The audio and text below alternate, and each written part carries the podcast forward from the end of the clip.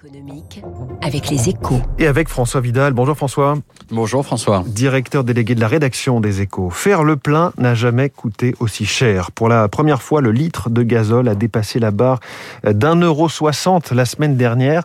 Alors en plein débat sur la nécessaire défense du pouvoir d'achat, c'est un nouveau défi qui se présente hein, pour le gouvernement. Un défi et même un piège, hein, car euh, l'attente est très grande. Si l'exécutif a été capable de débloquer une quinzaine de milliards pour plafonner le prix de l'électricité, pourquoi ne ferait-il pas de même pour euh, limiter les effets de la hausse des cours du brut?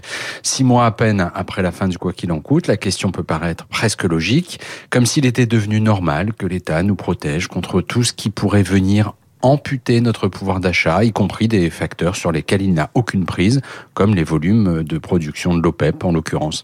Or, une telle garantie serait économiquement plus que discutable et surtout financièrement ruineuse, hein, puisqu'une baisse quasi symbolique de 10 centimes du prix à la pompe coûterait aux finances publiques la bagatelle de 5 milliards d'euros. Oui, sauf qu'un peu plus de deux mois de la présidentielle, le gouvernement peut difficilement rester l'arme au pied, d'autant que tout le monde a en mémoire la crise des gilets jaunes déclenchée par la flambée des prix à la pompe. Vous avez raison. Bruno Le Maire a d'ailleurs indiqué vendredi dernier hein, que de nouvelles mesures n'étaient pas exclues. Bercy étudie notamment la possibilité de reprendre à son compte la proposition de Valérie Pécresse d'un relèvement du barème fiscal du forfait kilométrique afin de limiter la facture pour les Français qui utilisent leur voiture pour aller travailler.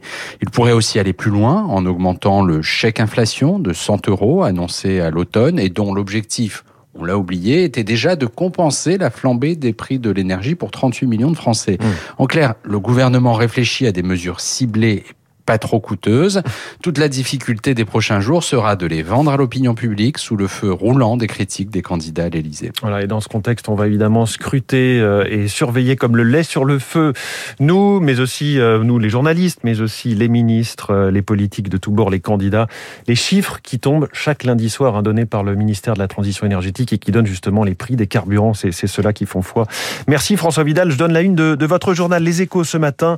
La chute de la tech fait trembler les bourses mondiales. Il est 7h13. Où ira la Chine en 2022 On va se pencher sur ce pays et sur les pays émergents plus globalement avec Vincent Mortier de chez Amundi. C'est l'invité de l'économie. Dans un instant sur